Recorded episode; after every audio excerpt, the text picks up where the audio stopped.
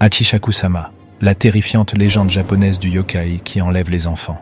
Parmi le panthéon des yokai, les monstres et esprits surnaturels du folklore japonais, l'un des plus effrayants est la mystérieuse entité connue sous le nom d'Achishaku-sama. On raconte que ce sinistre être rôde dans les campagnes à la recherche d'enfants à enlever.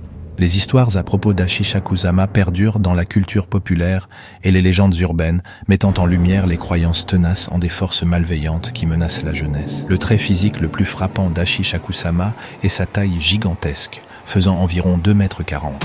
Les longs cheveux noirs sont tout autant distinctifs, mais le plus terrifiant est sans doute le son lugubre qu'elle pousse pour annoncer sa présence.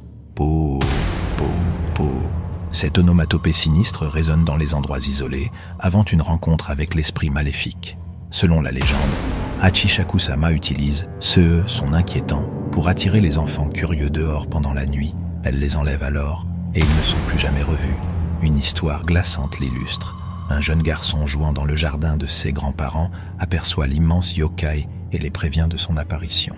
Les grands-parents paniqués réalisent qu'Hachishaku-sama traque leur petit-fils. Pour sauver leur petit-fils, les grands-parents ont recours à des rituels et à la sorcellerie. Le garçon doit rester enfermé chez lui la nuit avec un parchemin protecteur. Malgré leurs précautions, l'appel po po po du yokai manque de peu de tromper le garçon et de le pousser à ouvrir la porte à son trépas.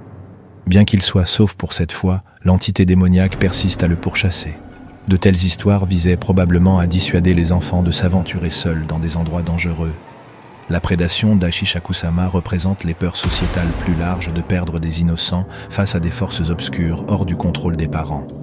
Sa présence durable dans les mythes urbains témoigne du fait que ces angoisses profondément ancrées continuent de faire écho aujourd'hui.